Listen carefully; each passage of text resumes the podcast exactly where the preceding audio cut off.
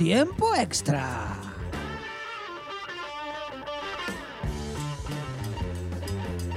Y la roqueamos todo en el ámbito deportivo.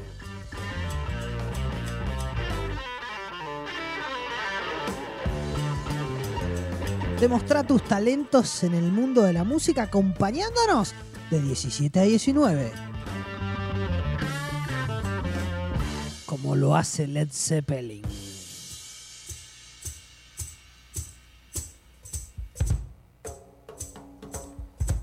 Bien. Juli arranca esta sección que es el inchequeable. Bueno, recuerden seguirnos en arroba tiempo extra guion bajo FM. Tienen un ratito más para participar. En el caso de que se acuerden o quieran mencionar algún jugador de que haya llevado a su selección a la gloria de, bueno, de participar de un mundial, como lo que fue, o de una euro, como lo que fue justamente eh, Goran Pandev llevando a Macedonia del Norte. Algo que creo que en otros años hubiese sido totalmente impensado. Por eso que es parte de este inchequeable, justamente. Claramente. Pero bueno. Le contaba yo Sí. fuera de aire que si tengo que recordar algún hecho, pienso en el, el gigante Kohler junto con Varos y Nedved en la Eurocopa de 2004, si no me equivoco, para la Claro. República Checa. Sí. Podría ser ese un caso. Incluso llevaron a República Checa al Mundial 2006, que fue, creo, el único que recuerdo con el nombre de República Checa. Ah, buen También. dato ese. Sí, Tomás Rosicki, Pavel Nedved, un equipo muy, muy virtuoso, un Eh. hermoso equipo. Que bueno, en, la, en el Mundial ese no le fue para nada bien. Pero bueno, era un equipo que muchos, creo yo, de nuestros oyentes lo, lo habrán jugado hasta en la PlayStation. Si no me equivoco, en la Eurocopa llegó hasta las semifinales. Creo que sí, hasta las semifinales. Así que fueron unos muy buenos Porque es el último registro histórico de República Checa que hoy Que hoy está, está en un protagonismo bastante un- importante. Con un Patrick Schick llevándola hasta anda a saber dónde. Vamos a ver. Vamos a ver. Pero bueno, vamos a arrancar primero con otra, otro inchequeable. Ese lo dejamos para después por si acaso alguien, alguien más se suma a- al, al juego. Recuerden también que está el otro, eh, la, la otra consigna, que es eh, jugadores que no pudieron. Que está la foto de Ryan Giggs, claramente, bueno. Claro. Gales en ese momento no clasificó a ninguna euro ni a ningún mundial. Un jugador, Ryan Giggs, totalmente tremendo. Histórico del Manchester United. Cuéntenos, a ver. Bueno, arrancó eh, la Champions. No sé si usted sabía esto. Eh, no. La Champions. No sé si los oyentes eh, podían eh, saber esto de que arrancó la Champions. ¿Tiene la musiquita de la Champions por ahí? Ah, Eso, eso no, le estaba. no le entendía. Le, le cuento a los que nos están escuchando, me hacía gestos ampulosos detrás del micrófono. Yo no lograba comprender hasta que por ahí casé lo que intentaba decirme, porque directamente prefirió hacerlo al aire, y entonces comprendí que era esto lo que había que hacer. Ahí vamos, ahí estamos. Creo que muchas personas no son conscientes de que ya arrancó la Champions 2021-2022. Bueno, Y estamos pensando en otras cosas. justamente, claro, con la Euro, con la Copa América, justamente es totalmente inchequeable, creo yo. Y va justamente en esta columna. eh, el tema Champions. Bueno, pero sí, arrancó, arrancó la Champions. Ya arrancó la Champions League. Obviamente que no está Real Madrid jugando, no está el Barcelona, no está el Liverpool, no está ni el Manchester United, ninguno de todos esos están jugando. Pero arrancó la Champions. ¿Y con qué partidos arrancó la Champions League? Bueno, justamente arrancó hace una semana, menos de una semana, justamente un equipo de San Marino, que fue nombrado hace muy poco, el Folgore de San Marino, contra el Pristina de Kosovo. Nosotros un poco que le marcamos los lineamientos a la actualidad. Claro, esta es, esta es una actualidad totalmente inchequeable, pero bueno. Eh, y el Toshban de Isla Faroe contra el Inter de Andorra. Jugaron, bueno, clasificaron el Inter de Andorra y el Folgore de San Marino. Esa fue la primera ronda, la primera fase previa. La segunda fase previa ya se disputó ayer. Y fueron los dos ganadores, el Pristina de Kosovo contra el Inter de Andorra. Y bueno, resulta que el Pristina le terminó ganando 2 a 0 al Inter de Andorra. Al Inter Escaldes de Andorra. Así que el Pristina eliminó ya a dos equipos, así que se salteó dos fases. Son, eh, para dar un contexto a esto, son las cuatro ligas, las cuatro peores ligas de toda la UEFA. Entonces la UEFA arranca con esas cuatro peores ligas. Em, Es más, las arranca directamente en una sola semana. Y bueno, esos tres estados terminan ya sin representante. El Pristina de Kosovo va a tener su representante en la siguiente ronda, que es la que arrancan otros clubes, como por ejemplo el Ferencváros de Hungría. También, Claro. Eh, no es, obviamente no es Real Madrid, pero es un club que ha jugado eh, la fase de grupos de la Champions. Así que Pristina se tendrá que enfrentar. O sea que, en- a Sí, ver sí. si, si Sí, logré sí. comprender. En cada fase va clasificando uno o dos equipos Claro. hasta llegar hasta la, la fase de grupos que conocemos. Claro, es, eso es la fase previa, justamente, sí, sí. Esto es la, la preliminar, de, es como si fuera para, justo hoy que estuvimos con Wimbledon, esto es una especie de quali lo que ha Claro, pasado. clasificatorio. Claro, una, espe- una especie de clasificatorio. Y la quali la ha ganado el Pristina, justamente. Pero bueno, es parte de la Champions League. Claro. Sigue siendo parte de la Champions League. Y el Pristina, con este 2 a 0 a- que le ha ganado al Inter de Escaldes, jugará contra el Ferenbaros ahora en julio. Veremos cómo le va. Creo que el Ferenbaro es en esa serie, en esa llave, serio candidato. Es muy probable. Vuelve Led Zeppelin ahora. Volvemos con la formalidad del inchequeable.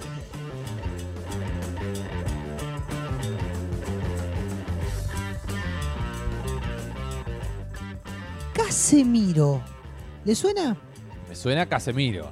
Bien. menos.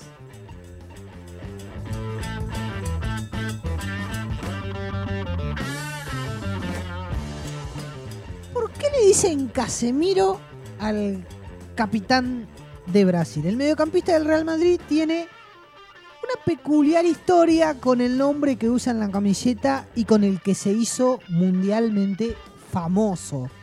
El crack brasileño es partícipe de una divertida situación a raíz de varias confusiones. En repetidas ocasiones, el centrocampista ha tenido que salir a aclarar cómo es su nombre realmente, a pesar de que futbolísticamente se lo conoce como Casemiro. Y dice así el propio futbolista. Un día se equivocaron, me pusieron Casemiro con E y salieron bien las cosas. Como salieron bien las cosas, se quedó así mi nombre. La realidad es que poca gente sabe que en verdad me llamo Casimiro. Casimiro.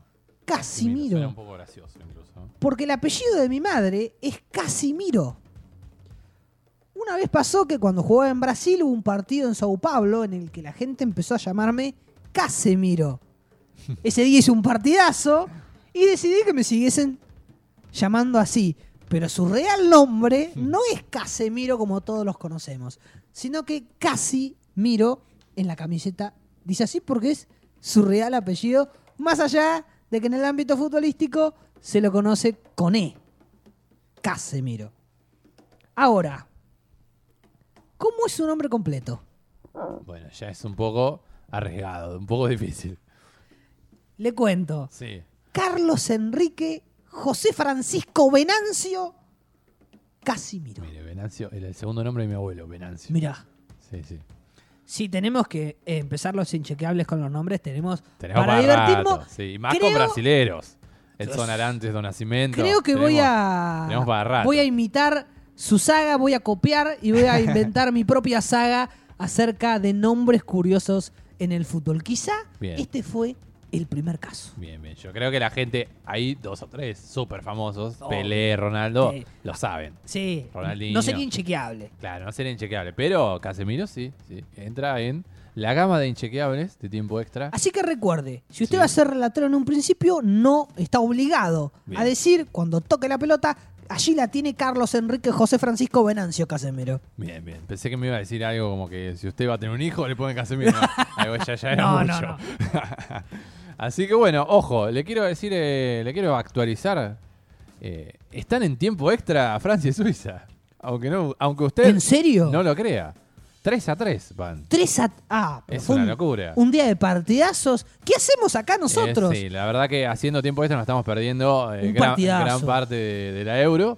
Pero bueno, Francia 3, Suiza 3. Extraordinario. Había, había metido 3 a 1 Paul Pogba y parecía que, bueno, Francia se encaminaba a jugar con España directamente. Y resulta que Seferovic y Gra- Gabranovic, que Gran partido de Seferovic, dos goles dos goles de Seferovic, que dudo mucho que, que sean suizos 100%, porque con esos apellidos me parece que vienen de otra gama. Allí tenemos otra saga. Ahí tenemos otras, ah, sí, para, eh, sí, creo que no sé si no a una es de Suiza. porque- Nosotros tenemos que sacar una serie a esta Sí, altura. Una película. No, bueno, ya, ya es mucho. Así que bueno, eh, Suiza y Francia 3 a 3. Así que bueno. Extraordinaria Eurocopa. Extraordinaria. Sí, extraordinario. Por ahora, eh, el mejor día de la Eurocopa. lejos. Sí, sí, sí. bueno, no- no, Veremos no he cómo podido termina. disfrutarlo, pero bueno. El gran candidato Sí, veremos peligra contra Suiza. No llegaremos a, a verlo tampoco, porque no, llegamos. No hay manera. Pero bueno. Eh, bueno. Nos deben a- estar abandonando muchos eh, oyentes en este O instante. capaz que están eh, con las dos cosas a la vez. Claro, Yo mute- soy de mucho de hacer dos cosas a la vez. Mute y tiempo extra, no nos abandonen. Sí, no nos abandonen. De última, véanlo tapaditos con el frío que hace. Claro. Está claro. para verlo tapadito. Bueno, vamos a ir respondiendo las consignas, las dos consignas. Y es- acá es eh, dentro del inchequeable, digamos. Jugadores Pandev era mi propuesta en la en arroba tiempo extra guion A bajo ver. FM. Jugadores que llevaron a su país a una gran cita, una euro, un mundial.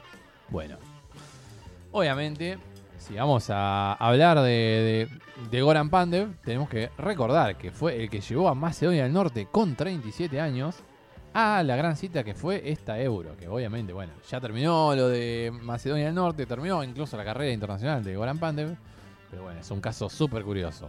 Otros casos súper curiosos, bueno, uno de los oyentes me puso Shevchenko. También, era uno de los que yo tengo acá anotados, que Shevchenko, sí, obviamente, llevando a Ucrania al Mundial, al 2002. Creo que es incluso el único Mundial que ha estado, eh, lleva, y que ha- mejor dicho, que ha estado Ucrania.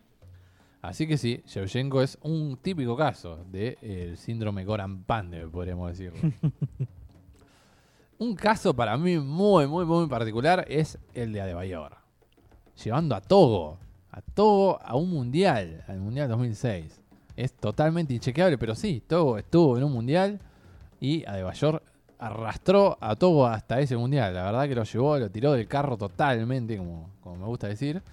Y lle- llegó a, ese mundial, a un, a un grupo bastante difícil, me acuerdo, que justamente estaban Francia y Suiza en ese grupo. Uh, Sí. Francia y Suiza son de, de enfrentarse mucho, ahora que pienso, porque en 2014 también. Pero bueno, no, no nos vayamos de tema. A, a mi juicio, est- esto es eh, a mi juicio, obviamente, cada uno podrá debatir, pero Mo Salah es otro caso, a mi juicio. Claro, claro, Egip- es aplicable. Egipto no, no es un país que clasifique siempre a los mundiales, y sin embargo, Mo Salah lo ha llevado hasta el Mundial 2000, 2018, perdón. Sí, claro. Así que también, otro caso. Otro de los casos puede ser Marek Hamsik. Ha llevado a Eslovaquia al Mundial, al Mundial eh, 2010 en Sudáfrica, y en este caso a esta Euro. Eh, Debutaron en Eurocopa, no habían estado nunca en una Eurocopa. Marek Hamsik, que hoy en día está en China jugando, es otro de los casos. Tenemos varios casos. Puede, pu- puede entrar Robertson en Escocia, porque Claro. hacía mucho que Escocia no estaba en una. Es cierto. En un, desde el 98, de Francia 98, que Escocia no estaba en un gran torneo. Más allá de que quedó fuera como siempre. Se le cerró la puerta, Se sí. le cerró, pero bueno, Robertson y todo Escocia ha llevado, han logrado volver a, a los primeros planos. Eh, otro de los casos es que me, me dijeron hoy en la oficina, Paolo Guerrero. Claro. Eh, Perú hacía cuánto hacía que- Montón de años. Un montón de años, como 40 años que no jugaba un mundial. Y Paolo Guerrero estuvo, fue fundamental, que en un momento casi se pierde el mundial, Paolo Guerrero, por doping, así que, y por lesión incluso. Así que bueno, ojo, Paolo Guerrero también, otro. Y eh, para cerrar un poco este, este, digamos, este, esta consigna, eh, Mané y, y Haji Diouf, que llevaron, o sea, Senegal jugó dos mundiales distintos. En 2002, el Haji Diouf hizo clasificar por primera vez a, a Senegal y Sadio Mané el- al segundo mundial de Senegal. Después, bueno, hubo otros casos que también pueden ser nombrados, como Tim Cahill en, Aus- en Australia, perdón, Claro. eh, a Samoa Gyan. eh, si no me equivoco. Australia en ese mundial fue protagonista de un golazo. Sí, por Cahill. eso. Tremendo gol. Exacto, sí, sí, sí. Ahora no recuerdo contra quién, contra qué selección fue que marcó, pero sí tengo grabado en la memoria el golazo de Sí, Cahill. con Holanda fue. Con En Holanda. 2014. Ni más ni menos. Sí, sí, sí, sí. fueron. Cahill fue el primer gol de Australia en los mundiales. A Samoa Gyan el primer gol de la historia de los mundiales de Ghana. Drogba también. Costa de Oh. Marfil no es un habitual en los Claro. mundiales. Más allá de que, obviamente, ya ya Touré tiene un equipazo, pero bueno. Drogba creo que fue la gran figura de ese Costa de Marfil, que también el primer gol de, eh, de Costa de Marfil en los mundiales. Y eh, Tim Delgado, el primer gol de Ecuador, también fue uno de los que más, eh, eh, uno de, los- de las figuras de Ecuador, de aquel Ecuador que debutó en los mundiales en 2002. Claro. Porque hoy en día parece que Ecuador podría ser normal que juegue mundiales, pero en 2002, hasta 2002 no había jugado. Ojo, Venezuela todavía no tiene su. No, no está acá porque todavía no jugó un mundial. Así que podría estarlo. Y por otro lado, tenemos la otra cara de esto. Claro. La contratapa. Que son los jugadores como Ryan Giggs. Que no pudieron llevar a la selección a la Euro o a un mundial o algo similar. Más allá que, ojo, Ryan Giggs se dio, o le dieron un poco el gusto, de que eh, jugó los Juegos Olímpicos para Reino Unido, para la selección de fútbol de Reino Unido. To- una total eh, curiosidad, que bueno, de última, después, en, cuando, ahora cuando se vengan los Juegos Olímpicos las podemos desarrollar un poquito más. Pero bueno, eh, Reino Unido, digamos, está Gran Bretaña, Irlanda del Norte. Bueno, es un combinado total con ingleses, con escoceses, con galeses, eh, norirlandeses, y dentro de ellos estuvo el galés Ryan Giggs. Eh, los que por ahora no han podido jugar grandes torneos, Jan Oblak, uno de los que últimamente está siendo nombrado, porque la verdad que está en eh, estuvo en el 11 de Yugoslavia, estuvo en el 11 de los que no juegan la Euro. Tienes razón. sí. Está muy en esto, en estas características. Da, da para estas características. Savic también de Montenegro, todavía no ha podido jugar eh, un mundial o una euro. Tapsova, el central de Burkina Faso y del Leverkusen, que es uno de los centrales más caros de la historia por ahora de la Bundesliga. Mkhitaryan, el armenio. Condombia. Condombia, ¿sabe usted en qué selección juega? En, en la centroafricana. República Centroafricana. Creo que se le va a costar Y muchísimo complicado. para jugar un mundial. Incluso creo que no ha jugado Copa África, incluso. Me arriesgo a decir eso. Y Aubameyang, Aubameyang, Claro. el gabonés, más allá que nació en Francia, pero él eligió jugar para Gabón por su padre. Y no, no sé si va a poder jugar un mundial. Es Sinceramente, se le va a complicar. Haaland, ojo, espero que no entre en esta, en esto, con estos jugadores, con Ryan Giggs, por ejemplo. Porque Haaland con Noruega no la tiene tan fácil tampoco para jugar un mundial. Incluso todavía no pudo clasificar a, a una euro. Claro. Recién arranca la carrera de Haaland, obviamente. Tiene tiempo para entrar en la lista Tiene- de quienes sí lo lograron. Tiene tiempo. Icardi todavía no jugó ningún, ningún mundial, ninguna Copa América. Ojo, Bueno. Icardi lo podemos meter, porque más allá de que Argentina eh, ha jugado mundiales y Copa América, ojo, Icardi también entra acá. O- No sé si sería la bandera del equipo argentino Claro, Icardi. No sería la bandera, eso sí. Pero bueno, coincide, tiene esas características similares. George Weah, el, el actual presidente de Liberia, bueno, goleador, goleador del Milan histórico, balón de oro. Y bueno, Liberia, obviamente, no es tan fácil jugar un mundial con Liberia, no pudo clasificar. Y después me mandaban acá el a arroba tiempo extra, que un bajo FM, Eric Cantona, Eric Cantona, Claro. francés, pero no pudo jugar un mundial. Porque en el 90 y en el 94 no lograron clasificar. Así que es otro de los casos. Bueno, después, Jari Mannen, Hipia de Finlandia, George Best, Ian Rush. Hay jugadores históricos también. Pero bueno, yo quería decir los de los más modernos, que por ahí los oyentes pudieron llegar a verlo. Bueno, serían estos. Así que bueno, este es el inchequeable del día, el, la consigna del día. Eh, hemos desarrollado bastante, que bueno, por suerte algunos eh, han, han dicho- Participado. claro, han participado algunos de los oyentes. Sí, sí. Bien. Austria sí. tuvo un papel muy honroso y digno Muy bueno. ante Italia. Fue un partido muy interesante que también fue en tiempo extra. Usted vaya actualizándome el asunto Francia, Ahí nos revisaremos. que, que- que Lo debe, revisaremos. debe ser interesante. Yo le cuento mientras tanto Me, pon- me pongo a ver el partido acá. de, de Austria. Ah,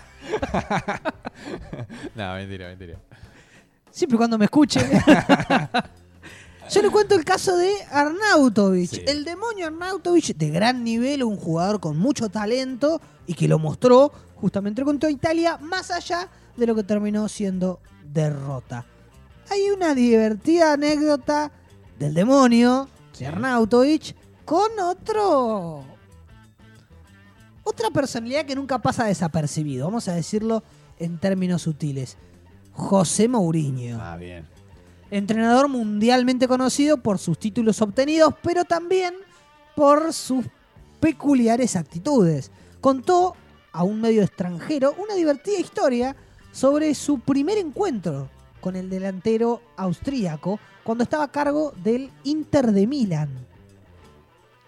Marco Arnautovic pasó la temporada 2009-2010 cedido en el Inter, haciendo solo tres apariciones con la selección absoluta. El Inter quedó, adquirió al demonio Arnautovic cedido por el Twente holandés en agosto del 2009, pero Mourinho dice que lo habían estado siguiendo durante algún tiempo. Cuando comenzaron su búsqueda, el querido José tenía jugadores como Zlatan Ibrahimovic, Adriano, Hernán Crespo y Julio Cruz para elegir. Vaya elecciones. El jardinero, el jardinero Cruz. Pero Arnautovic hizo una declaración bastante sorpresiva cuando se reunió con el portugués en el campo de entrenamiento del Inter. Dijo, soy mejor que todos ellos. Mourinho se rió a carcajadas cuando se le preguntó sobre el ex hombre del West Ham en la charla con un medio periodístico. Años más tarde, el propio entrenador dijo que Arnautovic siempre ha tenido una confianza increíble, pero que ese tipo de actitud lo convierte en un gusto adquirido para el entrenador portugués. Marco, ahora de 32 años, ya se metió en problemas durante el primer partido de Austria de la Copa de la Eurocopa 2020, ya que se dictaminó que había usado un lenguaje insultante y considerado racista hacia los jugadores de Macedonia del Norte. verdad, sí. Se dictaminó eso. Supuestamente él dijo que no, pero bueno, es lo que FIFA terminó, digamos, sancionando. Aún así, José Mourinho salió en su defensa y dijo que cree que el jugador es algo incomprendido y muy diferente fuera de la cancha que dentro de ella. Añadió el portugués. Este es Marco, un niño con una confianza increíble, Hmm. una felicidad fantástica, muy emotivo, muy dulce. Es todo lo que quieres en un grupo. El grupo lo amaba. Puede tener estas malas reacciones emocionales, pero era un niño maravilloso y ahora es un padre de familia ideal. Es completamente, completamente diferente en términos de su vida fuera de lo profesional, pero bueno, así también es Marco. Al demonio Arnautovic, además, le gustan mucho las fiestas con amigos y además los coches deportivos y las carreras. Va, mucho con los jugadores, los coches deportivos. Es cosa que no, no se despegan de esa. De personalidad excéntrica, el demonio Marco, también se lleva una linda dedicatoria en nuestro inchequeable.